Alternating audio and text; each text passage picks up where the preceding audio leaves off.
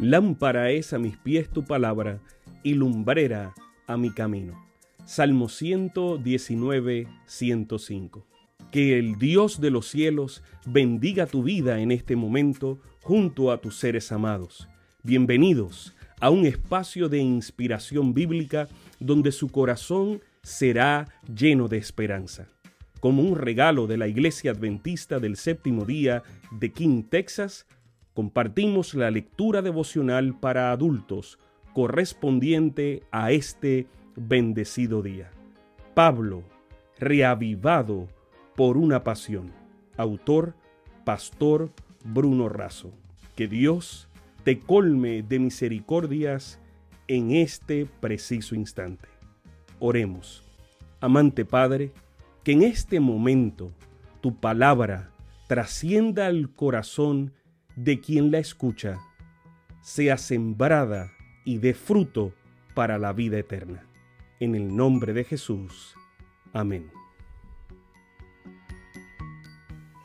Muy buenos días hermanos. En esta mañana la matutina se titula Somos productos de exportación. Está basada en Tito 3.1 y dice, recuérdales que se sujeten a los gobernantes y autoridades, que obedezcan, que estén dispuestos a toda buena obra.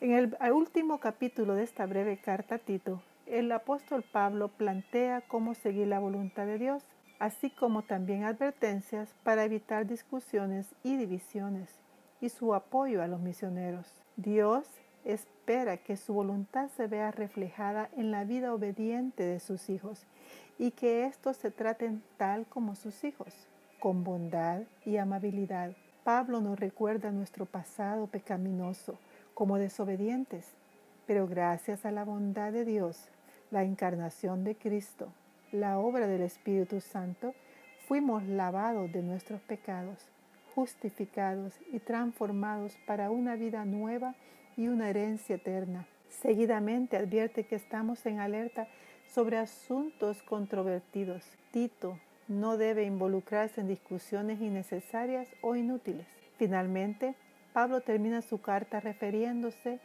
y saludando a cuatro de sus colaboradores y le pide a Tito que apoye los viajes misioneros de aquellos que están involucrados en la predicación del Evangelio. La actitud de Pablo de dar consejos sobre temas importantes y otros aparentemente simples es un gran ejemplo para todos nosotros. Con eso aprendemos que la iglesia es un lugar donde todos los detalles merecen nuestra atención y donde todas las personas necesitan ser cuidadas y potenciadas. Se trata de un cuidado que alimenta, refrigera y las conduce a llevar muchos frutos. El Valle de Sao Francisco, Brasil, tiene unos 25 años de vida.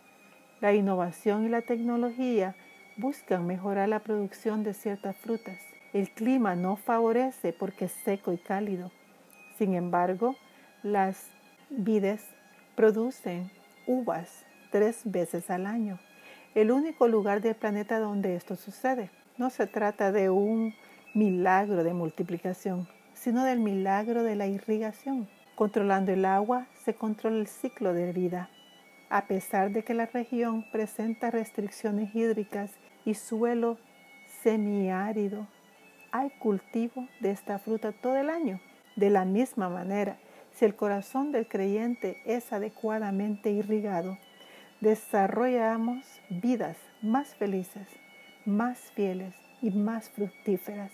La vida de Cristo en vosotros produce los mismos frutos que en Él, viviendo en Cristo, adhiriéndonos a Cristo, sostenidos por Cristo, recibiendo alimento de Cristo, lleváis fruto según la semejanza de Cristo.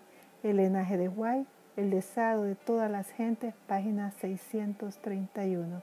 Muchas bendiciones y un feliz día. Sabemos que esta lectura ha bendecido su vida compártala, compártala con alguien más e invítele a suscribirse en nuestro canal para mayor bendición. Puede también